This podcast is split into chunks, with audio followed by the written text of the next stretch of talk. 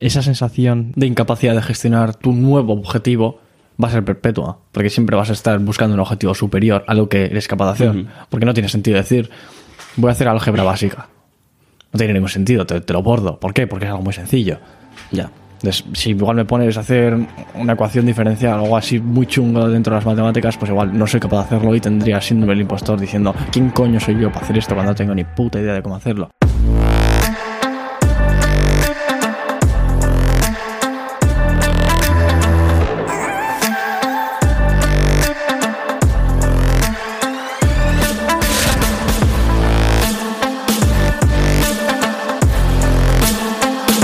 ¿Conoces lo que es el síndrome del impostor? Eh, sí, el síndrome del impostor es una condición en la que la persona que la siente tiene la sensación de que ha llegado a donde está mintiendo, digamos, que no tiene las capacidades necesarias para estar en el lugar en el que está. O académicamente o profesionalmente. Mm, A todos los niveles. Hmm. O sea, que sería alguien que da igual la situación en la que esté, porque siempre puedes estar un eslabón por debajo de donde estás. Digamos que eres un estudiante de primaria, podría estar en parvulario todavía. Esto en primaria no suele ocurrir, supongo. Claro, porque no eres tan consciente. Sí, de, tu- de tus capacidades o de tus incapacidades. Entonces, quizás esto solo ocurra en estudiantes de algo, de estudios más superiores, igual en la ESO, eh, podría llegar a empezar a ocurrir si es que alguien de verdad se lo empieza a pensar, que a mí, por ejemplo, no me ocurrió, porque simplemente no lo pensaba. No porque fuese especialmente capaz de gestionar eso, como bien se demostró, pero bueno. Eh, así es. Eh, sí, yo de hecho diría que empezaría a ocurrir supongo que en la adolescencia, porque es en un periodo en el que tienes muchos cambios de, de psique, digamos, que estás todo el día, estoy contento y al día siguiente soy una putísima mierda. Sí, sí. Pues supongo que empezará en la adolescencia. O sea que esos cambios de, de la mentalidad o de la autoestima que tienes en ese momento, que es verdad, durante la, durante la adolescencia eso parece un péndulo, va de un lado a otro y va muy rápido. Entonces, esos cambios igual hacen que, que sea más proclive, pero en sí el síndrome del impostor se- sería el sentir que no eres suficiente para la situación que estás afrontando. Entonces, puede que en un, cuando estás en un lado del péndulo emocionalmente sientes que eres el rey del mundo y que puedes gestionarlo todo y te tiras al vacío y luego igual la cagas o no, o tienes suerte o estaba justificado tu pensamiento. Y luego cuando estás en el otro lado del péndulo te has metido ya en esa actividad porque si te vas a tirar al vacío con cualquier proyecto, o sea, es- tú puedes empezar una empresa, la empresa no va a desaparecer en el momento en el que la creas y ya vas a hacer el tiempo en el que dura tu sensación de inmortalidad o de invencibilidad no va a ser suficiente como para que el proyecto ya sea llevado a cabo a la perfección. Entonces siempre, vas a, siempre va a haber un momento en el que vuelvas a estar en tu estado menos optimista y te encuentres con la situación que no está terminada. Entonces ahí qué cojones haces. Pues ahí es en donde entraría y el síndrome del impostor, ¿no? Y al final es algo que hasta cierto eh, degree, eh, no me sale, tío. eh, Cierto grado o hasta, punto. eso, hasta cierto grado o cierto punto todos lo sentimos. Porque siempre hay en ocasiones en las que dices, tú, ¿por qué, ¿por qué voy a hacer esto si en realidad tampoco tengo tanto conocimiento? A mí, por ejemplo, con, con sonido a veces me pasa que estoy haciendo una cosa y digo, tú, pero ¿por qué estoy editando yo esta canción de este tío si tampoco sé tanto? ¿Sabes? Y no sé, es, es curioso, es curioso. Pero al final es como que hay dos métodos de afrontar las situaciones. O bien puedes estar practicando o bien puedes ya estar enfrenta- enfrentándote a la realidad. Entonces con tus estudios que estás realizando de sonido, no necesariamente tienes por qué estar haciendo constantemente cosas que vayan a ir al mundo real. Estás más bien practicando ahora. Estás en tu etapa de, de prácticas o de entrenamiento hacia lo que es el mundo real. Entonces al estar en esta etapa te puedes permitir cualquier falla. Entonces tu estrés es mucho menor.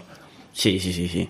Pero si, pero si tuvieses los huevos lo suficientemente gordos para hacer lo que en inglés se llama el fake it until you make it, ir a donde a una productora de sonido y decirles que eres el putísimo amo sin tener ni puta idea, y decirles que tienes mucha experiencia, que sabes muchísimo, y el primer trabajo que te manden, te pones a mirar en Wikipedia o donde cojones sea información sobre cómo cojones hacerlo, porque no tienes ni idea de ninguna de las palabras de lo que te han especificado que tenías que hacer. Entonces te pones a mirarlo y lo empiezas a hacer. O sea, en esa situación, la velocidad a la que vas a aprender es muy difícil de superar con ninguna otra.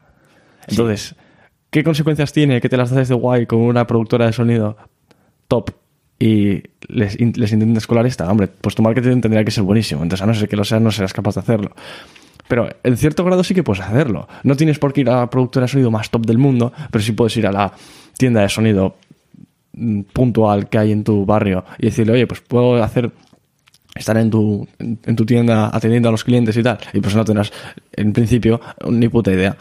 Y luego, se- según vayas atendiendo, atendiendo tú, la velocidad a la que aprendas seguramente sea bastantes veces superior a la que aprendes con tus estudios. Entonces, si hubieses hecho eso antes de haber empezado los estudios o durante los estudios, yo creo que el provecho que se le puede sacar es mucho más elevado. Pero claro, estás agarrado por los huevos, tienes que estudiar, tienes que mirarte el contenido de lo que no tenías ni puta idea. Y también tienes que ser el puto amo siendo capaz de dar largas y de decir, sí, bueno, este trabajo que tú me has mandado hoy no se puede hacer porque un servidor entre los muchos servicios que estoy utilizando para esto no lo puedo utilizar. Entonces mañana o hoy desde casa lo hago, ¿vale? Entonces tienes que inventarte alguna mierda de esas, que no tienes ni puta idea de qué servicios tienes que utilizar para hacerlo. Pero como alguno de ellos puede que no que falle, pues te inventas esa y puede que cuele y te permiten irte a tu casa, mirarlo en Wikipedia y hacerlo. Ahí en sí, obviamente al estar bajo presión vas a esforzarte mucho más por el propio síndrome del impostor, porque dices, ¿por qué estoy trabajando aquí? Sí. Entonces tengo que esforzarme para que se cumpla o para que no me despiden o para que lo que sea. Y sí que vas a aprender a una velocidad muchísimo más elevada que en los estudios, que es un ambiente más laxo, digamos. Entonces, sí, o sea, puede ser, también depende de cómo te lo tomes, el síndrome del impostor, porque si te lo tomas como, "Fua, es que no debería estar aquí, debería estar en un trabajo o en unos estudios inferiores, tal, y te rindes, pues hostia, ahí sí que te va a llevar por el mal camino, pero si lo que hace es motivarte para mejorar, o sea, puede ser algo positivo o algo negativo, depende también, supongo, de la personalidad de cada uno. O sea que esto del fake it until you make it sería exactamente lo opuesto al síndrome del impostor. Bueno, no exactamente lo opuesto, porque exactamente lo opuesto sería tener una, una sensación de invencibilidad y enfrentarte a la, a la realidad y darte la hostia de que no, no eres capaz de gestionarlo absolutamente todo. Entonces, lo opuesto no es eso, sino es simplemente lo opuesto en que te faltan huevos para afrontar la situación. O sea, si eres capaz de hacer el el fake it until you make it, lo que harás es ir a ese sitio, enfrentarte a la situación y siendo perfectamente consciente de tus capacidades y de que te falta para poder lidiar con esa situación con competencia, lo más o menos gestionas y en, ese, en, ese, en esa gestión aprendes muchísimo. Pero claro, tienes que tener los huevos de afrontar la posibilidad pequeña o grande de que te pillen. Pero sabiendo que hay muchas de que no tienes esa competencia, puedes tener mecanismos para evitar eso. Puedes hacer los trabajos online, puedes decirle que trabajas online y que te dedicas a llevas 10 años trabajando online. Pero si tu fecha de nacimiento era el, del 99, ¿cómo vas a llevar cómo vas a llevar trabajando 10 años? Pues bueno, yo he podido hacer muchas cosas en mi vida, no te tengo por qué dar explicaciones. Bueno, es igual, quizás ahí no colaría, porque son, es un caso muy extremo, pero en el espectro de lo extremo que puede ser tu mentira, si lo reduces a la mitad o a un cuarto, llevo cuatro años trabajando. Bueno, eso es más o menos plausible. Has podido trabajar. Y tengo un tío que tiene una tienda de sonido, con él le he ayudado. Eso es más plausible. Es como que no puedes irte al extremo del estatus posible y decirles, yo soy el puto amo, llevo 40 años trabajando, he trabajado con, con las mejores productoras del mundo y vengo ahora a tu tienda porque porque sí, porque creo en Jesucristo y creo que tengo que venir a ayudar al prójimo. Pues no va a colar, ¿sabes? Te ve, te ve que eres un chaval de veintipico años y no, no va a colar, pero algo menos. Tienes que reducirlo, entonces adaptarte a tu situación. Pero si reduces en el espectro de lo extremo de la mentira que estás diciendo a un punto en el que, digamos que estás en, en 10 sobre, yo qué sé, en el progreso de tu vida, estás en 10 de 100, pues si, ha- si haces una mentira de 11, ya estás en 11. O estás enfrentándote a una situación de 11. No eres capaz de gestionarlo. Y vas a sentir el síndrome del impostor, obviamente. Pero si eres consciente de que lo estás haciendo porque es la mejor manera de aprender, yo creo que eso es, perdona por la redundancia, la mejor manera de aprender. O sea, es que es tal cual. Es, es, Sí. es- es inviable hacer algo que te vaya a dar mayor conocimiento en una cantidad de tiempo menor. Sí, sí, sin duda. Y en esta escala, por ejemplo, si tú estás en el 10 y estás haciendo algo de, de 9 o de 10, ¿podrías sentir el, el síndrome del impostor? Hombre, claro, sí, sí. O sea, incluso cuando estás haciendo algo que tú puedes hacer perfectamente, puedes llegar a sentir el, el síndrome. Claro, sí, ¿no? En, en eso creo que se basa, en pensar o percibir que eres incapaz de gestionar lo que ya has demostrado que eres capaz de gestionar o lo que igual quizás nunca has gestionado, pero razonas que sí que serías capaz de gestionar. Entonces, no tendrías por qué sentirlo, pero el síndrome del impostor es al final un sentimiento muy útil de autojustificación. Es como que cuando mires atrás y veas tus dudas, que, las dudas que tienes en ti mismo, si, el, si la has cagado en el proyecto, te autojustificas y dices, pues mira, yo estaba dudando de mis competencias, tendría que haber dudado más. O, ya que dudé, mi fracaso no era tan, no- ha sido tan precipitado, era más o menos predecible. Entonces, como que es ponerte la tirita, ponerte la, la venda antes de la herida. Te la dices, bueno, esto es una mierda, yo soy un mierda, no soy capaz de gestionar esto, y te das la hostia. Si te das la hostia, ahí supuestamente percibimos que acabará pre- prevemos que dolerá menos. Esto es como el como el que va a hacer alguna actividad y dice, ah, a mí no se me da muy bien. O, ¿qué es? Un, un, un partido de ping-pong. Hmm. Pues dice, ah, a mí se me da muy mal. ¿Por qué la gente dice que se le da muy mal siempre antes? Porque en caso de que vaya mal, no la hostia supuestamente es menor y en caso de que vaya bien, lo que te alaba la gente es más. Entonces, es ex- yo creo que es exactamente lo mismo. Es otra, una expresión distinta del mismo, del mismo sentimiento. Que al final es, si digo que soy menos de lo que soy o percibo que soy menos de lo que soy, eh, da igual la situación que acabe dándose, será menos decepción y más, supuesto, ma- mayor euforia porque se esperaba menos eso, ¿no? O sea, es como un win-win. Sí, Si me sale mal, era lo que había predicho, era lo que más o menos estaba pensando, y si me sale bien, pues soy el puto amo, básicamente. pero win-win de las cosas que eres capaz de percibir. Pero hay un, hay un tremendo luz. Tremendo. Si bien en la situación que te he dicho, en la que te inventas que eres el puto amo y que vas a la tienda esta y empiezas a hacer tu trabajo y sin tener ni puta idea, es al ratio, al mayor ratio al que puedes aprender, en esta supuesta situación de win-win de tu estado emocional en la que no vas a ser dañado o que vas a ser dañado supuestamente en menor medida, la velocidad a la que aprendes es la menor posible. Porque te estás enfrentando a cosas mediocres en comparación con tu competencia y no, no estás aprendiendo prácticamente nada. Entonces, estás cambiando sanidad, salud mental por aumento de tu competencia. Entonces, es como que eres capaz de sacrificar futuro aumento de la competencia a cambio de presente salud mental. Y eso no tiene, porque el recurso de la salud mental no tiene por qué estar limitado. Tú puedes reflexionar sobre el hecho de que, vale, no soy capaz de gestionar esto, obviamente, puede que la cague, pero vamos a enfrentarnos a esto. Vamos a ver, hay una posibilidad de que yo esto lo tire para adelante. No creo que haya cosas que sean absolutamente de top secret y que no puedo aprenderlo en un día. Seguramente muchas de las cosas que hay aquí se puedan hacer, sean bastante básicas y que cualquier persona lo podría aprender en un día. Pues, ¿por qué no voy a ser yo esa persona que lo haga? Entonces, te enfrentas a la situación y aprendes. Y que te llevas la hostia, era totalmente de esperar. O sea, te estabas inventando la situación. No, no eres nadie suficientemente preparado como para trabajar en la tienda todavía. Entonces, no deberías de estar trabajando ahí si quisiésemos representar fielmente lo que es tu competencia. Pero claro, también podrías. Tampoco es cuestión de ser un fraudulento, mentiroso, que va por ahí diciendo que eres más competente, entonces la gente te contrata y luego decepcionas.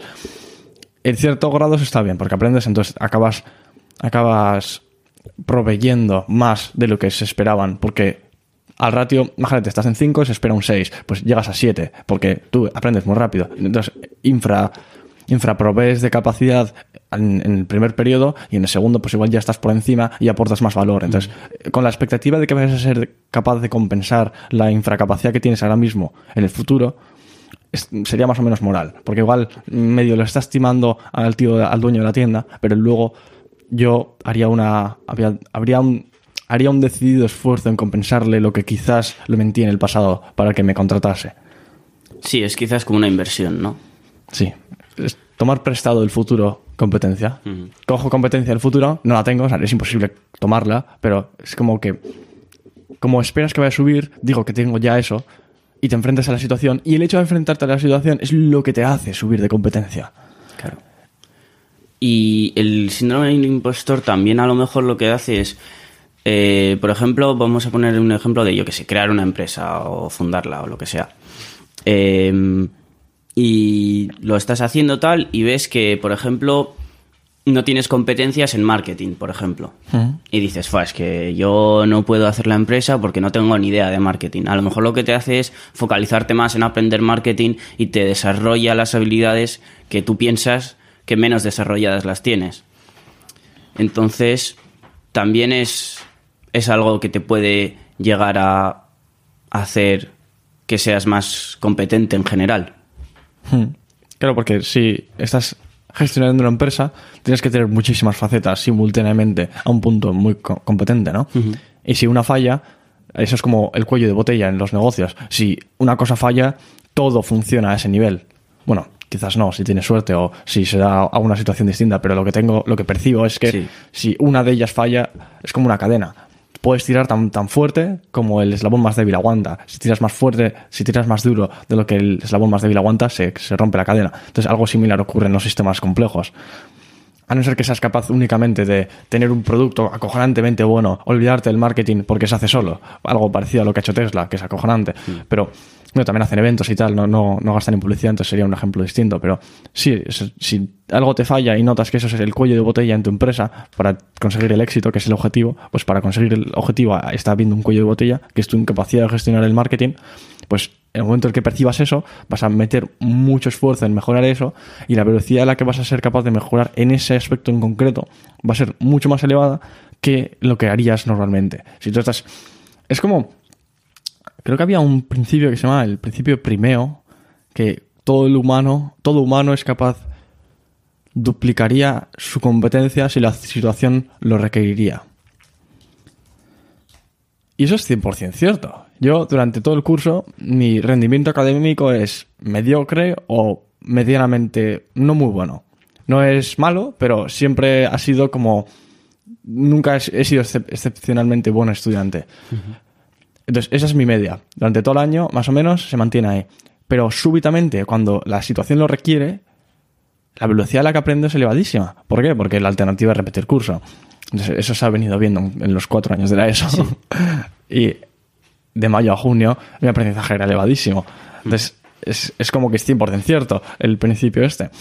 Si se te pone un estímulo externo, la situación que tenías de conformismo o de comodidad desaparece.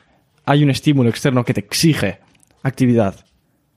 Yo creo que al final es la actividad lo que genera los resultados. Tienes que actuar, tienes que realizar esa actividad que va a generar el, lo que genera la diferencia es la actividad. Lo mismo pasa en el gimnasio. Tú por mucho que te mentalices sobre cómo hay que hacer el ejercicio, lo único que importa es que lo hagas.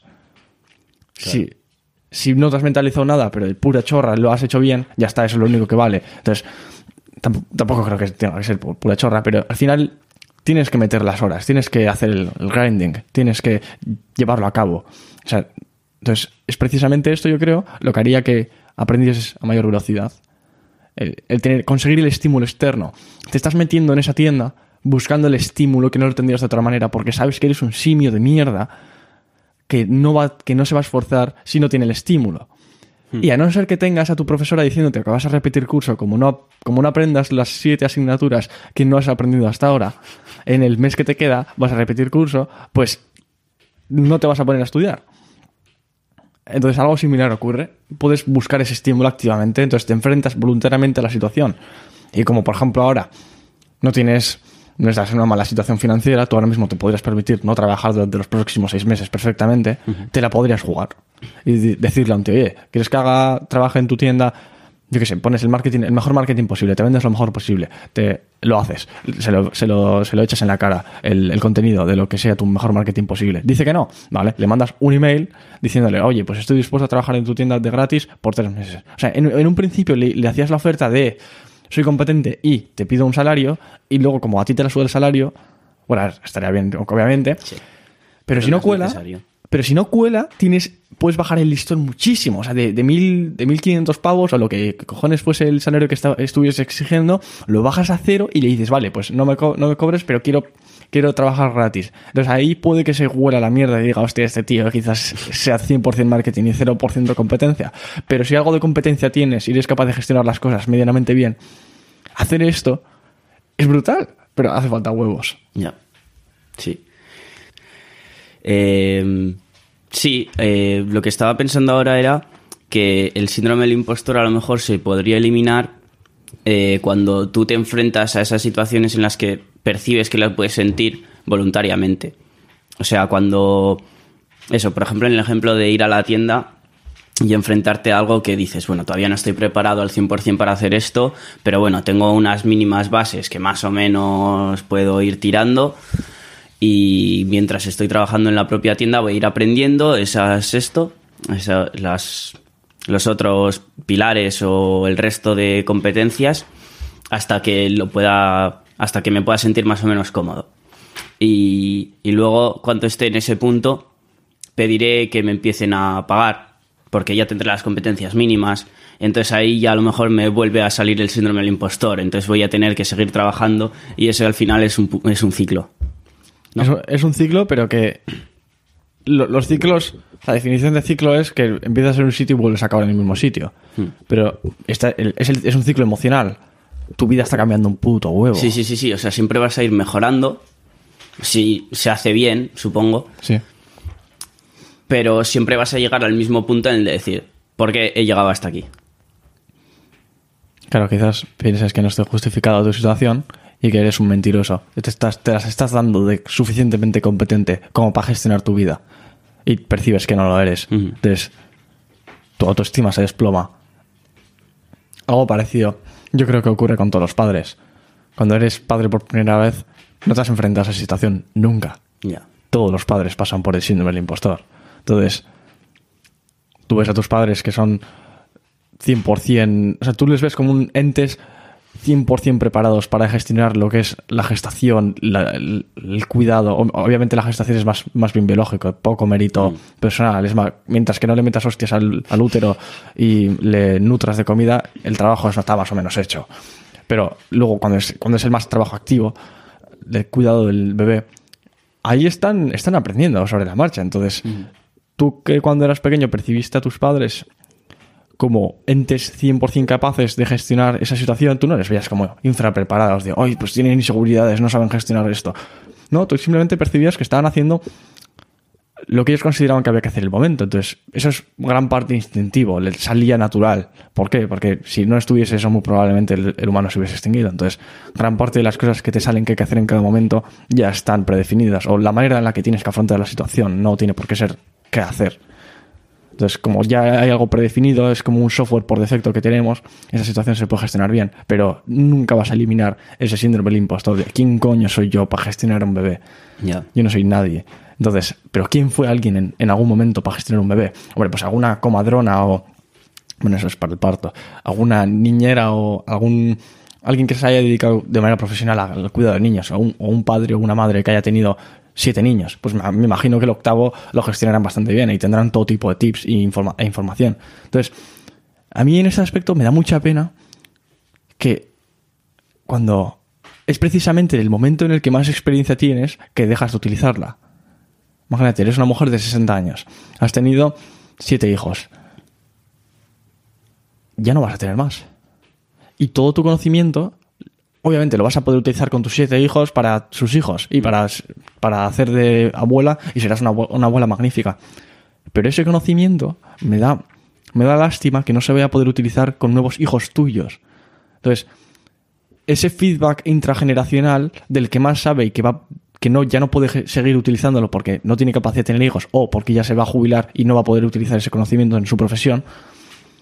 No sé, ese feedback que te puede dar esa generación anterior es muy útil. Entonces, bueno, al final esa es más o menos lo que son los libros, ¿no? Un libro es algo escrito por alguien que sabía para que tú ahora lo tengas. Entonces, todo ese feedback intrageneracional que ocurre en los libros, básicamente eso. Entonces, cuanto más se dé eso, menos será la sensación que tengo de que se está desaprovechando un recurso enormemente valioso que es la experiencia de la gente. Entonces, esa experiencia que a ti te falta la podrás conseguir por alguien que ya ha gestionado eso durante muchísimo tiempo. Entonces, su sentimiento, la sensación que percibes de la otra persona de seguridad, de que sabe perfectamente cómo gestionar la situación, si consigues algo que sería una especie de mentor que ya ha gestionado esa situación, tú estás súper inseguro por dentro, pero la otra persona ya lo ha gestionado. Si la tienes al lado tuyo y te hay una hay una hay algo de afecto, en el, en el sentido de que te quiere hacer que mejores lo máximo posible, porque te procura el bien para ti.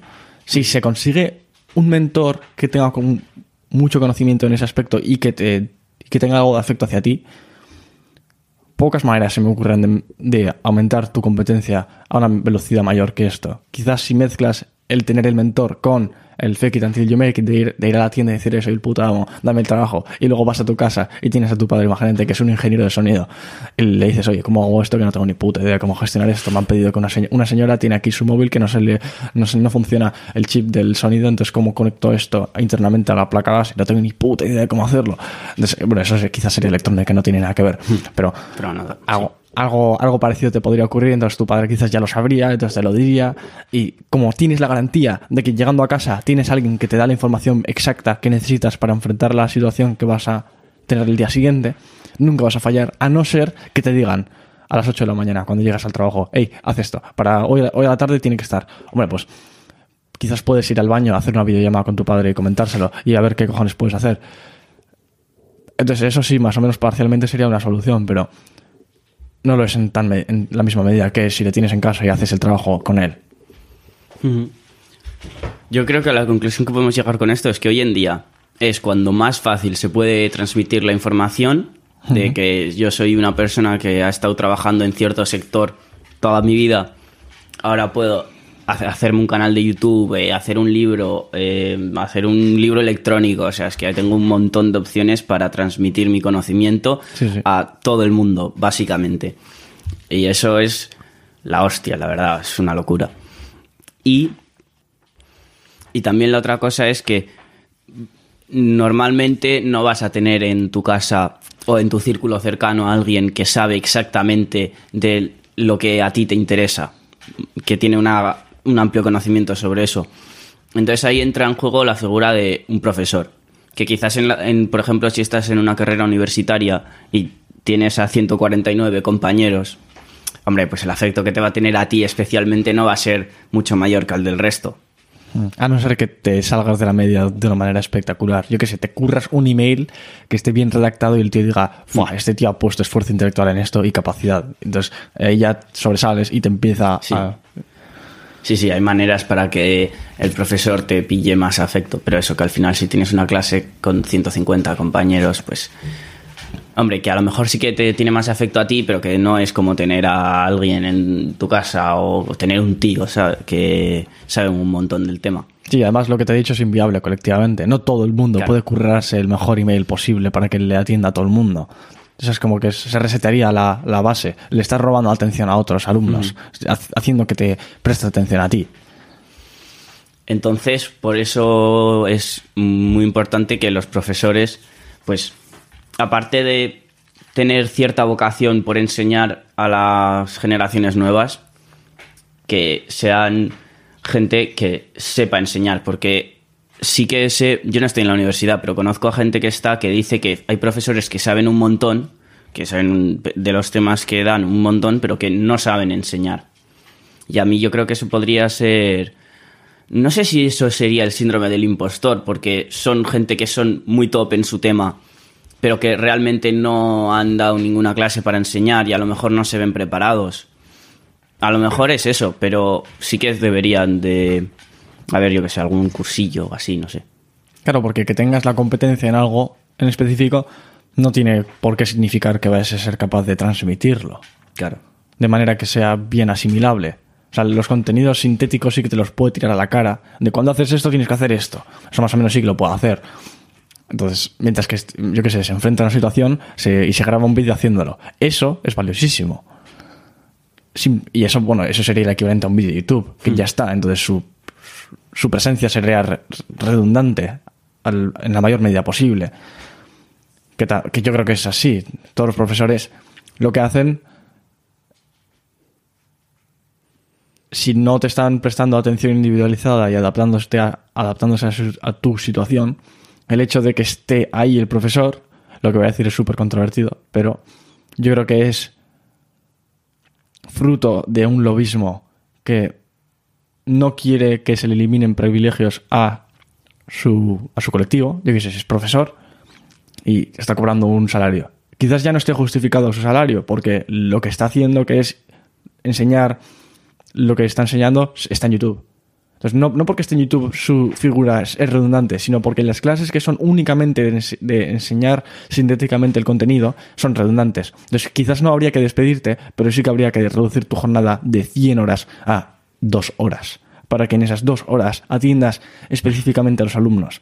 Que los alumnos, yo que sé, desde su casa con sus tablets o con sus ordenadores, vean el contenido y que lo estudien lo mejor posible. Y que luego, cuando lleguen a clase, que hay dos clases o tres, o las que sean, un 10% de las que hay, tengan un profesor individualizado que solo les haga caso a ellos y que les solucione todas las dudas. Eso yo, yo creo que sería el, el sistema que más o menos, que sería, que transicionaría hacia la eficiencia en el sistema educativo, que no se hace precisamente por la capacidad que tienen de asociarse entre ellos los profesores para presionar al poder político y que como son un colectivo muy numeroso de votos, pues no, no se toman decisiones en contra de ellos, sino en contra de los que no son capaces de, de asociarse, como el contribuyente.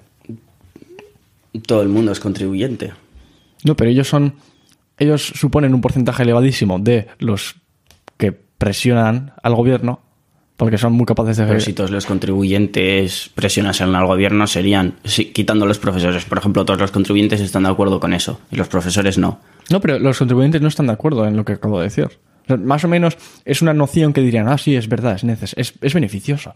Pero a ti, ¿en cuánto te va a beneficiar que estas medidas se instaure? Yo qué sé, el gasto público en, en, sani- en, en educación en España creo que ronda el 5% del PIB, es bastante poco. Entonces, ese 5% que se va a ahorrar y cuánto te vas a ahorrar al año en, impuestos. Bueno, uno, ¿se va a reducir impuestos? Igual no. Entonces igual, igual simplemente van a otros sitios. Entonces igual te la- en principio te la suda. Pero ¿y si, se, ¿y si se fuesen a reducir? ¿Te importaría? ¿Cuánto, se te- cuánto se te va a reducir? ¿100 euros al año? Menos. 200 euros al año, la cantidad que sea. ¿De verdad serías capaz de percibir esos 200 euros que no necesariamente tendrían que reducirte, reducirse de tu factura tributaria? Entonces, no, no se asocian los, los contribuyentes para presionar al poder político. Si se asociasen, viviríamos en un país prosperosísimo. Ya. A ver, yo creo que la figura del profesor sí que es bastante valiosa. ¿eh? No solamente en esas tres o cuatro horas que esté dando atención personalizada, que en la universidad, por ejemplo, lo veo difícil. En una em, educación no obligatoria como es la ESO, a lo mejor es más factible, o incluso en bachiller, pero en la universidad es que teniendo grupos de clases de que rondan 100, 150 personas, es que es una locura. Es que aunque tengas 15 horas de clase, tienes que estar que 10 minutos con cada alumno. Claro, 10 minutos con cada alumno, es que no haces nada. Eh, y, y no sé, yo sí que. Yo, yo creo que la figura del profesor sí que es muy valiosa, porque aunque te esté explicando lo mismo que te esté explicando un vídeo de YouTube, no sé si es esto ya movida cerebral mía, pero no sé, que sea una persona de verdad, que le veas, que en plan esté ahí explicándolo y te surge una duda y le puedas preguntar. En el vídeo de YouTube te surge una duda y a lo mejor la explica, pero a lo mejor no. Pero puedes consultarlo en internet. La, la duda que tengas, tú lo, lo escribes en el buscador y te sale. Pero sí, sí te sale. Tienes que buscar bien también, depende de lo que estés dando, porque si es algo muy general sí que te va a salir, pero si es algo específico de yo que sé, cómo hacer, eh, no sé qué coño se da en la universidad, pero yo que sé, la raíz, yo que sé, números irreales o algo así, no sé. Sí, matemáticas, vale. Algo en plan ahí todo complejo, pues a lo mejor tienes que buscar más arduamente, que sin más, buscar 3 más 3. Y bueno, justo las matemáticas es, es- es una carrera que está todo ya muy indexado y muy... Se sabe qué está en cada sitio y se lo puede buscar. Es como muy estudiante ajeno a la universidad friendly. Cualquier persona desde su casa podría estudiar matemáticas, pero... Bueno, pues eh, física, Una ingeniería, una ingeniería sería muy jodido estudiar desde tu casa. ingeniería, da igual. Entonces, sí, el concepto que estás diciendo es 100% cierto, sí. Entonces, sí, pero yo creo que al final la raíz de eso es el sesgo evolutivo, que es un sesgo evolutivo, de que no es tan agradable interactuar con una máquina con la que no estamos acostumbrados a lidiar que con una persona. Entonces, 100%. aunque, aunque las dos te pudiesen dar la misma cantidad de información, que no, que la máquina te puede dar mucha más información, no sientes igual de útil una y- la máquina que, lo- que la persona. Y aunque, como sabemos que es más útil, es- eso es irrelevante, lo que importa es tu sensación y no vas a estar igual de motivado a la hora de buscar la información que con una persona. Con una persona... Es que, es que gran parte del éxito que se consigue en las situaciones depende de tú, de cómo afrontes la situación emocionalmente. Entonces, si con la persona vas a estar mejor emocionalmente, porque vas a estar más, vas a ser más interactivo, es como que lo sientes más agradable, vas a estar más satisfecho en esa, con esa interacción. El éxito que vas a tener a la hora de aprender puede ser mayor, porque el cuello de botella no está en la cantidad de información que te puedan tirar a la cara, sino en tu estado anímico, en cómo te sientes, en es esta situación lo que yo, lo que a mí me gustaría hacer con mi tiempo libre o con el tiempo que, del que dispongo. Entonces, si se acerca al no la respuesta, no vas a aprender por mucho de que, por mucho que tengas en tu mano en un manual de una ingeniería de sonido. Entonces, si tienes a un ingeniero de sonido que es profesor en tu casa y le puedes hacer todo tipo de preguntas, quizás no tengas el título, pero vas a tener las competencias si es que se ha hecho un arduo esfuerzo de, ense- de enseñar. Y volviendo un poco al tema del síndrome del impostor, ¿tú crees que con la edad o cuando vas demostrando valía de que, por ejemplo, co- con el ejemplo que he puesto antes de formar una empresa, eh, la, lo haces, eh, saltas al vacío y te sale bien? Eres una empresa sin más, tampoco hace falta que seas una multinacional, o sea, con que pues te cubras tus gastos, tengas para irte de vacaciones, tener tus cositas, sin más, es- sale bien la empresa. Y has demostrado que pues que la has gestionado bien y al final en el marketing que pensabas que lo ibas a hacer bastante mal, pues no ha ido tan mal. ¿Tú crees que puedes seguir sintiendo el síndrome de impostor o que se va a ir reduciendo? Hombre, sí, ¿no? Hay, hay algo, el equivalente a lo que sería la adaptación, adaptación hedonista, que es el mismo estímulo ya no genera la misma reacción. La, la misma interacción no genera el mismo estímulo. Cada vez la cantidad de valía que te tienes que autodemostrar va, va en aumento para reducir la misma cantidad de síndrome del impostor. Hombre, sí que según este progreso que vas a tener a nivel personal se vaya dando, tu estado en la distribución de, de las personas, en la competencia, en lo que te estás desarrollando, va a ir variando. Tu, tu estado va a pasar de estar en la media, bueno, de estar peor que la media al, principio, y luego vas a pasar por la media bastante rápido, y luego vas a empezar a codearte con los Einsteins de tu, de tu sector. Hombre, eso en el mejor de los casos. Entonces, según te vayas acercando hacia los Einsteins, de, tu, de, lo que es tu profesión, los que más competencia tienen en eso, vas a ser más o menos consciente de que no estás en la media. Y en la medida que te des cuenta de que no estás en la media y que sí que tienes algo de competencia o algo menor o tienes algo menos de ignorancia que el tío medio porque igual consideras que la- como, como la cantidad de conocimiento que no tienes siempre va a ser infinito y la cantidad de conocimiento que tienes en porcent- como porcentaje de lo que queda por estudiar es cero, siempre, pues, hombre, pues sí, siempre vas a poder decir que eres un auténtico inútil, independientemente de lo que sepas. Nadie sabe nada, hombre, pues sí, pero no haces comparativas absolutas, haces comparativas con, con, el- con tu prójimo, con el tío que está al lado tuyo. Le dices, oye, tú sabes esto, y te dice, pues no, no tengo ni puta idea, y tú igual sabes. Entonces dices, hostia, pues igual no estoy en la media, igual sí que estoy algo por encima de la media, entonces igual algo de valía tengo. Entonces ahí sí que según te vayas alejando de la media, vas a tener que por huevos tener algo de sensación de soy algo competente. Es muy difícil estar en el top 1% de la sociedad en competencia en algo en específico y seguir sintiendo que eres una auténtica basura. Se, se darán casos, pero según vayas demostrándote a ti mismo que eres capaz de gestionar una situación, llega un punto en el que el síndrome del impostor tiene que irse, tiene que desaparecer. No sé si. O sea, yo sí que creo que tiende a disminuir. Hmm. Eh, pero claro, si por ejemplo, en, los- en cualquier ejemplo que sea, empiezas y eh, estás por debajo de la media de la gente. En plan, lo haces, vas mejorando, llegas a la media. y cuando llegas a la media, a lo mejor en vez de compararte con la media, te comparas con los que están un poquito por encima de la media. Mm. Entonces ahí dices, bueno, pues todavía tengo- puedo seguir mejorando, no sé qué, y llegas a los que están un poquito por encima de la media. Y al final es un ciclo sin fin, o sea, siempre va a haber gente que esté por encima de lo que estás tú. Sí, sí.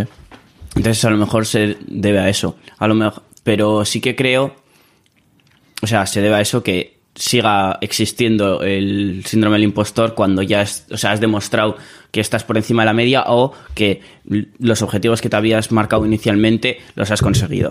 Porque vas a eh, em, ir hacia más. Siempre vas a querer conseguir, cuando ya has conseguido los objetivos que tenías antes, vas a ponerte otros objetivos. Es- esa sensación de incapacidad de gestionar tu nuevo objetivo va a ser perpetua, porque siempre vas a estar buscando un objetivo superior a lo que eres capaz de hacer, porque no tiene sentido decir, voy a hacer álgebra básica. No tiene ningún sentido, te, te lo bordo. ¿Por qué? Porque es algo muy sencillo. Ya. Entonces, si igual me pones a hacer una ecuación diferencial, algo así muy chungo dentro de las matemáticas, pues igual no soy capaz de hacerlo y tendría síndrome del impostor diciendo, ¿quién coño soy yo para hacer esto cuando no tengo ni puta idea de cómo hacerlo? Pero al final yo creo que la solución a esto parcialmente es que en, en tu progreso como persona vayas haciendo el, el journaling o el apuntar como un diario de cuál es tu competencia, cuál es tu situación, y lo va- vas apuntando de alguna manera, puede ser o bien hablado en audios o, o- o escrito, vas comentando cuál es tu situación y a qué problema te estás enfrentando y qué mecanismos tienes para lidiar con ello. Y cómo, y luego después de haber hecho eso dices, pues yo qué sé, día 1 de enero voy a tener esta situación, tengo que hacer un ajuste del sonido de una compañía y no sé cómo hacerlo, tendré que mirar en YouTube cómo hacerlo porque ahora mismo soy un auténtico impostor. Y pones tu situación emocional, le das una descripción es bastante precisa de cómo te sientes y de qué es la situación a la que te tienes que enfrentar y qué prevés que va a ser necesario hacer. Y luego al día 2 de febrero, cuando te, cuando, cuando- 2 de enero, perdona, cuando te enfrentes a la situación, ya haya pasado eso, vuelves a tu casa y dices, vale, pues ha sido un auténtico fracaso, he sido, ha sido esto un- una humillación, se han pill- me han pillado, soy inútil, o lo que es estadísticamente más probable es que simplemente haya sido algo difícil de gestionar, pero lo has conseguido gestionar porque has, te ha ayudado un compañero que sabía algo más. Pues ya está. Si, eh, redactas más o menos la situación y que tú, a día 31 de diciembre, cuando, cuando haya terminado el año, miras lo que hiciste al principio del año y digas, hostia, pues ha habido una mejoría enorme. Esa. Porque tú, tú nunca vas a ser capaz de percibir lo inútil que eras hace tres años. Ya. Tú siempre vas a tener más o menos la sensación de que tú siempre has sido como eres ahora. Mi, es- esta es una sensación que he tenido yo en todo mi progreso, a nivel físico y cognitivo. Siempre he sentido que soy el mayor puto amo posible, a todos los niveles. Es como, es- eso es algo, va en la naturaleza humana. Tenemos el, senti- el sentimiento de que, si no, si no se tuviese este sentimiento de ya soy lo mejor que puedo llegar a ser, y, y esto ha sido siempre, quizás no sería tan adapta, no sería, no haría capacidad de reproducirse. Pero Era- eso es completamente contradictorio con el síndrome del impostor. Ah, bueno, claro, porque. mm, la- pero la sensación que tenía yo era delusional. Creo que eso no es español, ¿no? No, es en inglés. Pues era como. Era una ilusión. Era, es- era una ilusión, era. Y eh, algo en mi interior sabía que era una puta ilusión y que era una auténtica bazofia. Entonces, el síndrome del impostor seguía ahí. Yo tenía menos capacidad física y mental y eh, pensaba que daba la sensación a mi entorno de que no, de que con una especie de arrogancia, de que esto lo gestiono yo como que soy el puto amo. Pero era una- no era una no era fake it until you make it, era arrogancia de no querer enfrentar mi inseguridad de que no soy capaz de gestionar esto. Y, y eso es algo perpetuo en el humano, eso es algo que le pasa a todo el mundo. Entonces es como una mezcla de arrogancia con síndrome del impostor que hace que casualmente las dos combinadas hace la men- genera la menor cantidad de progreso posible. Entonces es curioso cómo la naturaleza humana te lleva a que a a la disminución al mínimo de la velocidad a la que vas a progresar. Entonces, es precisamente estos mecanismos de los que estamos hablando, de yo que sé, apuntar cuál es tu progreso para que veas el progreso con perspectiva y darte cuenta de que hace un año eras un auténtico inútil. Y que muy probablemente ahora seas un inútil con- en comparación con tu, tu futuro. Entonces, eso te da humildad. Y dices, hostia, igual no soy tanto como lo que mi instinto me dice que soy para que maximice mis posibilidades de reproducirme. Pero es que eso no es mi objetivo ahora mismo. No quiero reproducirme, tío. Entonces, quiero simplemente maximizar mis capacidades en esto, en, digamos, sonido. Entonces, si quieres hacer eso, el 99% de tus instintos generados evolutivamente durante miles de años, el entorno, en un entorno completamente distinto al actual, están desfasados. Entonces, tienes que hacer algo nuevo. Entonces, el journaling, el tener un diario en el que apuntes eso, te da la, mem- la memoria que no tienes, naturalmente. Sí. Y por ejemplo, hacer podcast es lo mismo. Sí, sí, sí, sí. O cuando yo empecé a subir canciones, ya no subo canciones porque me di cuenta de que las canciones que subí al principio eran una puta mierda, tío. Pero una ¿Sí? puta mierda, sí, pero asquerosas. Comparadas con las que hago ahora. Entonces, las que hago ahora no las subo porque, Sabes que mañana... porque es que cuando haya hecho otras ocho canciones voy a decir, Fua, esta canción pff, es una mierda en comparación con las que hago ahora. Entonces quiero, pues eso, Quieres que tu marca personal no sea manchada por tus primeros pasos. Eso es. No, pero tampoco voy a borrar los, los primeros pasos, porque es... Eso a lo mejor ya es movida personal mía, ¿eh? Pero es como que yo empecé en eso prácticamente en el mundo del sonido gracias a eso. Mm. Y no sé, es no algo de lo que esté agradecido, pero que no me... Aunque sean una mierda, y las considero una mierda ahora mismo, Mm. no es algo de lo que sienta vergüenza. De hecho, es algo de lo que me orgullez, algo que me mm, genera orgullo, ¿no? Decir, tío, pues eh, hace un año pues tuve los cojones de coger y sacar una canción que era una mierda. que en ese momento pensaba que era la polla, pero es una mierda. Sí, sí, tal cual. Eso pasa siempre, a todo el mundo. Sí, sí, sí. Pero, ¿y si no hubieses tenido esa sensación de que eras el puto amo? Y hubieses tenido la capacidad de juicio que no tienes, que no la que tienes hoy, que es superior a la de entonces, sino la que tendrás en 20 años. Y hubieses sido capaz de juzgar eso a la perfección, sabiendo qué falla en cada sitio, y decir, eso es una auténtica bazofia. A ver, si tienes el juicio, también tienes la capacidad de producir la, Mejor. Mejor. Pero, ¿y si fuese asimétrico? ¿Y si esa competencia solo viniese por el lado del juicio y no del feedback? Solo te dice, esto es una auténtica bazofia, esto vale cero y no te dice qué tienes que hacer para mejorar. Lo que el equivalente a una crítica destructiva. Hmm. Eso sería una ruina. Sí. Tendrías se- sería lo que más podría reducir el, el fitness, el- la capacidad de, de tu- la maximización futura de tu supervivencia o, o de tus genes. Eso te, te- te reduciría tu autoestima al mínimo. Entonces, tu ignorancia era parcialmente negativa en que tenías una delusión, una, una ilusión de que eras más competente de lo que eras, pero si por un lado no te estaba permitiendo mejorar todo lo que podrías porque no te estaba dando el feedback, tampoco te estaba diciendo esto es una auténtica basura y evitaba tu progreso, tu futuro deseo de seguir mejorando. Entonces, si el conocimiento o la ignorancia viene bien equilibrado, una dosis tan grande de feedback como de crítica, yo creo que esa es una manera buena de maximizar o de aumentar el progreso que con algo desequilibrado no ocurriría. Ya. Sí, porque al final con una crítica muy destructiva lo que dices es esto es una puta mierda y ya está, esto es una puta mierda. Y te piras a tu casa. Entonces ahí te quedas así y dices, vale, es una puta mierda porque es una puta mierda. Si no tienes los conocimientos, te quedas pensando por qué es una puta mierda. Pues no veo por qué es una puta mierda, porque es una puta mierda. Y te quedas ahí pensando y dices, ah, pues voy a dejar de hacer. O sea, no tiene por qué pasar eso, pero en muchos de los casos va a ser, pues ya está, lo dejo de hacer y ya está, porque si es una puta mierda y no sé cómo mejorar esta puta mierda, pues ¿para qué voy a seguir haciendo putas mierdas? Igual tienes la sensación de que no te suena bien en el oído, pero no sabes por qué es. Pero claro, tu oído va mejorando con el tiempo, entonces algo lo que tu, tu oído que ahora mismo es mejor que el de entonces, juzgas algo de entonces y ves, hostia, pues ha habido un progreso enorme.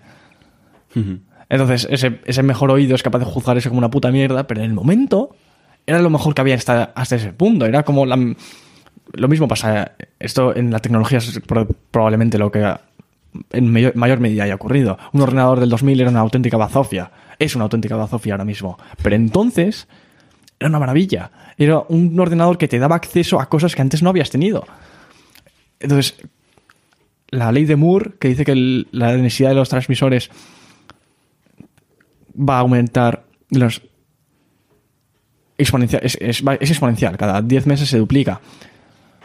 Entonces, si eso algo parecido ocurre contigo y con tu competencia, llega a un punto en el que miras al pasado es una basura. Entonces se ha, se ha quedado ese conocimiento de alguna manera condensado.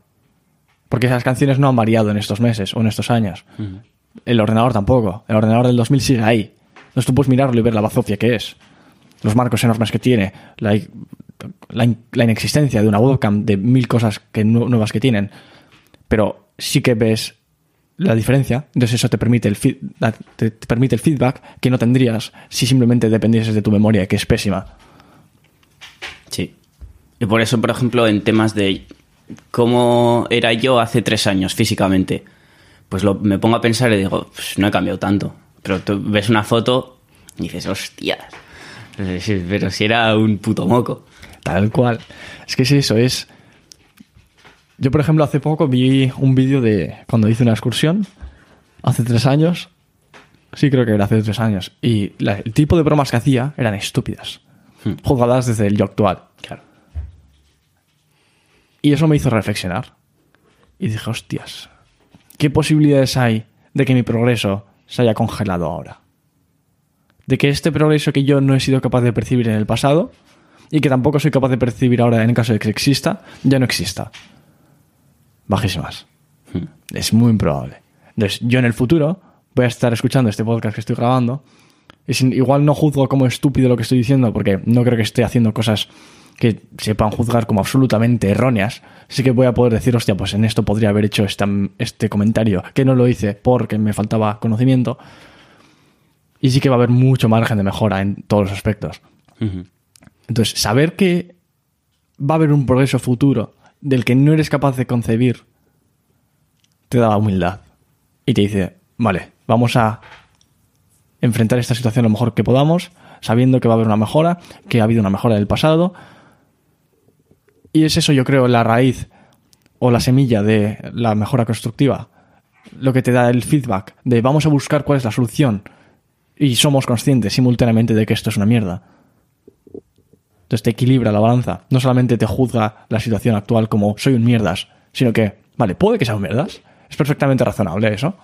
¿Quién no es un mierdas en comparación con el infinito?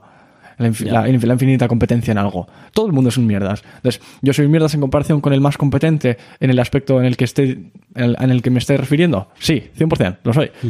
Pero ese tío no fue un mierdas. ¿O qué? Sí fue un mierdas. Sí. Entonces todo el mundo pasa por esa etapa. Todo el mundo tuvo una época en la que sus padres le tenían que alimentar con un biberón. O que no era capaz de andar. Entonces, al haber... Eso te da perspectiva y te dice, hostia, pues ha habido, una- ha habido un progreso y no creo que yo sea incapaz de generar este progreso. Yo que sé, igual es un, es un puto genio y tiene un coeficiente intelectual de 200 y aprende a una velocidad es- espectacular. Entonces, igual lo que él ha hecho en 5 años a ti te va a tomar 40. Bueno, pero eso no quiere decir que tu progreso esté limitado y que ya no vayas a, poder seguir mejorando. Y mientras que sigas siendo capaz de mejorar y viendo tu pasada producción o tu pasado o tu desempeño pasado de manera que se haya sintetizado en un sitio y que no haya sido modificado, eso yo creo que te da una un fuerte impulso de el progreso existe y mi capacidad de mejorar aumen- existe y va en aumento. O sea que si lo que en lo que estamos intentando hacer, en el proyecto que estamos intentando desarrollar, cuando empezamos, recolectamos lo que sabemos o lo que hemos hecho hasta el momento. Y vamos haciendo eso continuamente, aparte de cuando estás en un año posterior al que hayas hecho la primera recolección de datos o lo que hayas hecho y veas esa primera esa primera base de datos, aparte de decir, bueno, pues desde este momento he mejorado en esto, esto, esto y esto. Aparte de darte, o sea, darte la sensación, y no solo la sensación, o sea, porque es así, que has mejorado, eso te impulsa a seguir, a seguir haciendo el proyecto porque has visto que ha habido una mejora y vas a seguir mejorando. Aparte de eso, también te puede ayudar un poco a disminuir lo que es el síndrome del impostor en sí. Porque dices, vale, cuando empecé no sabía todo esto, ahora sé todo esto. Y no sabías que no sabías. Claro, porque además, o sea, lo que recopilaste es lo que sabías. Sí, sí. No, no eres capaz de recopilar, pues no tengo ni puta idea de esto, esto y esto. Esa, esa recopilación no existe. Entonces a eso le vas añadiendo cosas. Claro, al final dices, bueno, pues he aprendido todo esto. A lo mejor no estoy aquí porque he tenido putísima suerte, sino porque he ido mejorando. Como que justificas rigurosamente tu situación actual. Y con una justificación tan rigurosa, La respuesta instintiva de decirte que eres un mierda y que no estás adaptado a la situación actual no te da una respuesta rigurosa. Se queda ahí, en un, en un lloro. Entonces, al lloro que le puedes reventar con raciocinio. A tu lloro, hombre, no, no estamos hablando de ir a donde alguien que está llorando y decirle, cállate, sé razonal, raciona. Razona, pues no, eso no, pero a, a- a tu propio lloro sí que le puedes reventar con raciocinio tuyo. Y le puedes decir, pues no, mira, acabo de hacer una lista que es acojonantemente y está bien, está muy bien articulada y te explica a la perfección por qué esta sensación que tengo no tiene sentido. Y cómo con inducción soy capaz de predecir lo que va a ocurrir en el futuro. Si he mejorado 5, igual en el futuro no voy a mejorar 5 porque al principio se aprende más que, al- que- que con el tiempo, pero probablemente la curva de aprendizaje se esté aplicando a mí. Y como en el, en el primer 10% de mi progreso hasta, hasta ahora, imagínate, en el, en el primer año, de enero a febrero has aprendido muchísimo, de febrero a marzo menos. Entonces, según vas aprendiendo menos, hay, hay una curva de aprendizaje, pero como no se ha estancado la curva y sigue mejorando de alguna manera,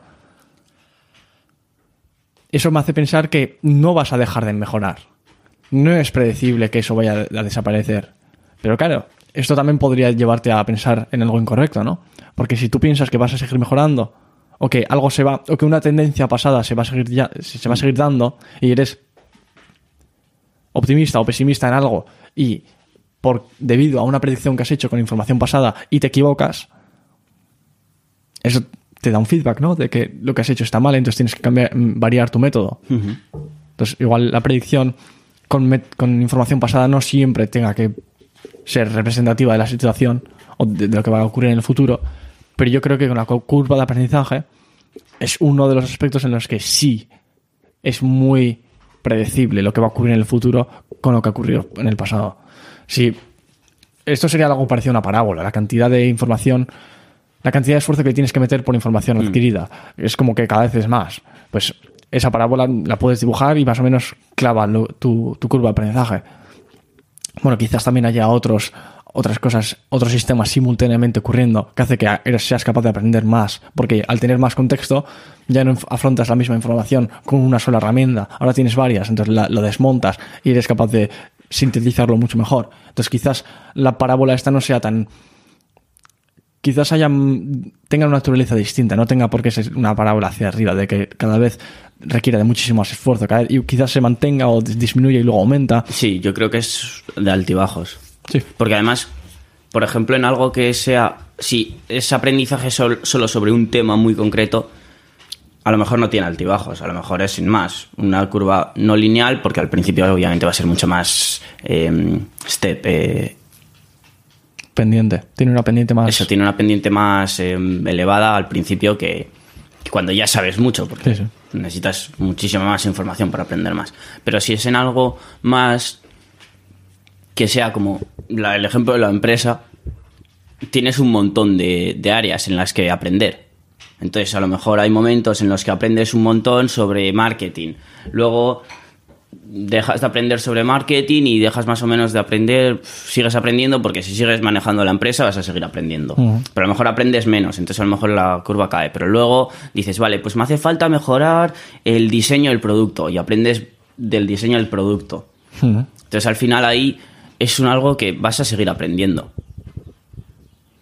Y a lo mejor no al mismo rate, al mismo tiempo todo el rato, pero, pero que sí que vas a seguir progresando. Sí, entonces yo creo que como conclusión podríamos sacar que la exposición voluntaria a situaciones desagradables, bueno, habría que calibrar esto, no te vas a, no voy a, ahora no voy a ir a Estados Unidos y a decirle al, a la mejor productora que me encuentre, soy un tío el ma- el mayor puta, o sea, tienes que calibrarlo, Al- tienes que estar como un paso por delante, tienes que enfrentarte a una situación que esté un paso por delante de tu situación actual. Te enfrentas a eso sabiendo que no, que quizás no vas a ser el mejor haciendo esa labor, pero que eres capaz de gestionarla con algo de nueva información, que no estás infinitamente lejos de eso, que vas a poder gestionarlo. Entonces, exponiéndote voluntariamente a situaciones que estén un paso por delante y siendo simultáneamente consciente de lo que estás haciendo y por qué lo estás haciendo, para que no estés para que no aparezca el síndrome del impostor súbitamente y te diga lo que estás haciendo es una basura. O sea, te estabas metiendo en eso precisamente porque no eras capaz de hacerlo. Si fueses capaz de hacerlo, no te hubieses metido en eso. Eso sumado a un diario en el que apuntes qué estás haciendo, cómo lo estás haciendo y cuándo lo estás haciendo, con, y con una anotación extra de tus sentimientos y de cómo te sientes, de, oye, pues me siento que este- es- en esto no, soy capaz de hacerlo y tal, que se vaya a mantener en el tiempo, que no vaya a variar como tu memoria, que nuestra memoria es malísima, entonces va, a- acabar decayendo. Con el- no- yo no me acuerdo muy bien cómo era mi competencia el año pasado. Entonces, más o menos sí que sé que hay algo, algo menor, pero si tengo un, un- algo en el que está, en donde está sintetizado, en el que no ha sido cap- no ha habido variación porque está ahí una imagen, un vídeo, un escrito, voy a poder de- tirar de eso y ver que ha habido un progreso. Entonces, la mezcla entre el diario y la exposición voluntaria y ser consciente de que el síndrome del impostor tiene como raíz el instinto humano que no está adaptado a nuestra situación actual y que se debe a que queremos reducir la hostia, la posible hostia y el posible elogio de nuestros compañeros. Yo creo que una mezcla de estos, de estos tres sistemas es la solución a acabar con él y a maximizar el progreso que puedes tener. O sea, estarías simultáneamente siendo más o menos seguro de ti mismo, diciendo, soy más o menos capaz de gestionar esta situación, no en un punto en el que sea una ilusión todo y que seas un- te estés automintiendo, tienes que calibrar eso Sí. y po- podrías testearlo. ¿Soy, ¿Soy acaso capaz, por ejemplo, el paso que estés dando hacia, vas a la tienda y le dices, oye, quiero trabajar contigo, quizás es- ese paso, si es demasiado grande, verías que te está faltando y que no das abasto con un día de entrenamiento en tu casa. Tendrías que tener algo más. Entonces, puedes reducir el paso. En vez de a- aspirar a, esa- a ese puesto de trabajo, aspiras a un puesto ligeramente menor. Puedes, siempre puedes calibrar. eh, eh, Hay un, hay un gradiente infinito de, de grises entre el blanco y el negro. Entonces, siempre vas a poder dar un paso ligeramente menor para poder ad- adaptarte al, al tamaño de tu pierna. ¿Cómo de grande eres, cómo de capaz eres capaz de, de dar un paso? Quizás tu paso no pueda ser de dos metros, pero sí puede ser de un metro. Entonces, tienes que adaptarte a eso exponiéndote voluntariamente al- a lo incómodo y siendo consciente del origen de esto y que todo el mundo lo tiene. Y eso al final genera, genera el progreso. Y te da perspectiva de que si todo el mundo lo tiene, ¿qué sentido tiene que tú lo tengas? Pues todo. Tiene todo el sentido, pero... Porque claro, si todo el mundo lo tiene, ¿por qué no lo vas a tener tú? Sí, O sea, eso. por eso digo que tiene todo el sentido. Pero que al final, pues eso, es algo que se enfrenta a lo que se enfrenta todo el mundo y si todo el, o sí, no todo el mundo, pero mucha gente ha conseguido hacer lo que tú quieres hacer, ¿por qué no vas a poder hacerlo tú? Claro, aquí entraríamos en que si estás muy por debajo en capacidad intelectual, que yo creo que es lo que determina el máximo al, máximo de la velocidad a la que vas a ser capaz de progresar en, en lo que sea. Es que eso ya es muy difícil, porque si estás muy por debajo en capacidad intelectual, ahí ya es muy difícil mantener un ratio decente. Entonces tendrías que reducir tus expectativas y decir, vale, pues mi paso en vez de ser de un metro va a ser de 20 centímetros, pero voy a seguir considerando eso como digno de ser hecho. Y no voy a considerar mi progreso como in- no merecedor de ser hecho. O sea, da igual el punto en el que estés, ni de la capacidad que tengas. Siempre tu progreso tiene sentido. Le da significado a tu vida. Si no es eso, ¿qué coño va a tener significado? Entonces, el progreso, independientemente de las capacidades de cada uno, esté justificado. Y siempre tiene que haber una, una sensación de deseo del progreso a la mayor velocidad posible. Porque imagínate, digo, "Va, yo soy muy tonto, yo no soy capaz de gestionar esta situación, me rindo. Hombre, si es rendirte en esto para hacer otra cosa, que quizás vas a poder progresar más, vale, pero si es rendirte porque tu autoestima está en el, en el suelo y no eres capaz de gestionar, o con- consideras que no eres capaz de gestionar nada, yo creo que tampoco. Siendo consciente de que quizás estés por debajo de la media en capacidad intelectual, eh, no estoy hablando de ti, estoy hablando de un caso hipotético. Obvia- Obviamente. Si, si- si fueses consciente de que estás por debajo en capacidad intelectual, ahí también tendrías que se- seguir aplicando estos trucos o, este- o estos sistemas que yo creo que es al final lo que te hace progresar. Seas quien seas. O sea, aunque seas Elon Musk. Si haces eso, vas a progresar. Y que no te compares con otros. Eso es. Porque igual los otros han contado con Ayudas externas o... situaciones distintas. Eso es, situaciones distintas. Como la, la definición de, de locura que dio Albert Einstein fue hacer exactamente lo mismo y esperar resultados distintos. resultado. O sea, eso, resultados distintos. Bueno, sí, es, es igual. Entonces, eh, si hacer lo mismo y esperar disti- algo distinto es definición de locura, hacer cosas distintas y esperar el mismo resultado también es una locura. ¿Cómo va una persona que tiene una situación completamente distinta, que no tienes ni puta idea? Tú solo sabes lo que ha sido el resultado. Tú solo sabes que este ingeniero de sonido es el puto amo y que es capaz de hacer unas cosas con muchísimo talento, pero no tienes ni idea de, ni de cuánto tiempo lo ha metido, ni de dónde lo ha estudiado, ni de con qué personas lo ha estudiado, ni de nada. Entonces, si no eres capaz de contextualizar eso, es muy fácil decir, yo quiero ser Elon Musk, quiero tener su patrimonio y yo qué sé, sentir, sentir como que soy el puto amo y tengo una de las compañías más exitosas del mundo. Es muy fácil decir eso, porque solo ves la parte visible. Claro. Pero, ¿y, la, ¿y lo demás? ¿Y la de horas que ha metido? ¿Y las dificultades personales que ha tenido por su fama o por su situación?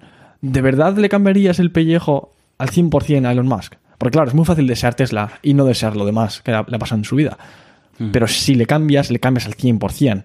Y quizás su situación entera no la cambiarías por la tuya.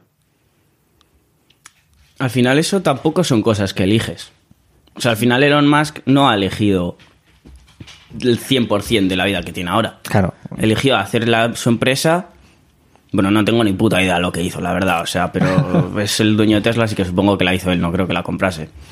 Eligió hacer su empresa, le salió de putísima madre y eso, pues combinado con la personalidad que tiene, supongo que es así que llama la atención, pues ha hecho que coja un montón de fama. Porque también hay gente que lleva empresas. Yo, por ejemplo, no tengo ni idea de quién es el director de Coca-Cola. Que es una empresa top que lleva además un montonazo de tiempo en el mercado. Pero porque en Coca-Cola no es el gerente, lo relevante. Por ejemplo, Tesla tiene menos seguidores en todas las redes sociales que Elon Musk. Ya. Eso, eso no suele pasar. ¿Por qué? Porque es una celebridad. Entonces, la marca es conocida, pero el gestor, o bueno, no es el gestor, es el, el fundador y el mayor accionista, es más famoso. ¿Por qué? Porque él es una celebridad en sí. No- no- no- gestor de, de Inditex, ni puta idea. Gestor de cualquier marca que no tenga una celebridad al mando o en que, que no tuvo una celebridad una celebridad no estuvo al mando de esa empresa, así podemos decir. Elon Musk ahora dice algo y se hace en Tesla. Sí. Porque tiene tiene capacidad de mandato de lo que se hace. Entonces, la conclusión que podemos sacar de esto yo creo que sería que no te compares con Elon Musk o no te compares con algo que no tenga nada que ver contigo, sino que, que te compares con el tu pasado y que veas lo el progreso que ha habido en el pasado.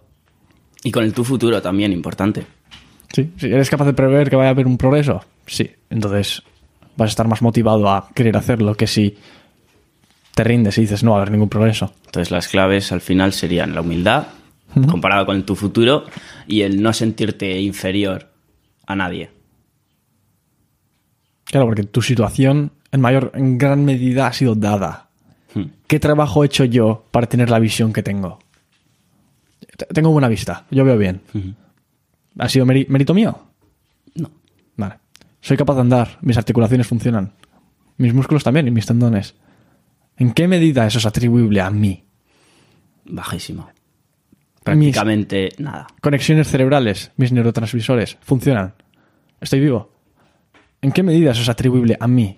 Incluso, bueno, a lo mejor con el IQ es algo más atribuible, pero también muy, muy, muy bajo. Es que, es que nada, soy 99,9% lo que se me ha dado. Sí. Entonces, sabiendo que es- eres 99% de lo que se te ha dado y que si, si en alguna medida tienes capacidad de modificar, de modificar lo que tienes, es poco y si lo tienes, pues vamos a intentar gestionarlo lo mejor posible. No tiene sentido rendirse y decir, pues no, pues ya está, pues tengo poca capacidad de gestionarlo. Sí, imagínate mi mano, estoy insatisfecho con ella. Me gustaría que en vez de tener una, una micro mano, fuese una mano más grande. No tengo manos pequeñas, pero estoy inventándome una situación. Pues igual no lo puedo cambiar, o igual, igual sí, con una prótesis así, pero en cosas que no puedes cambiar no tiene sentido quejarte, porque no van a variar. Si tuviese una mala vista, oh, no tendría sentido que me quejase diciéndome, pues mi vista es una mierda, ahora tengo que estar triste porque tengo mala vista, o me tengo que autorrecriminar la existencia de algo que no he elegido yo.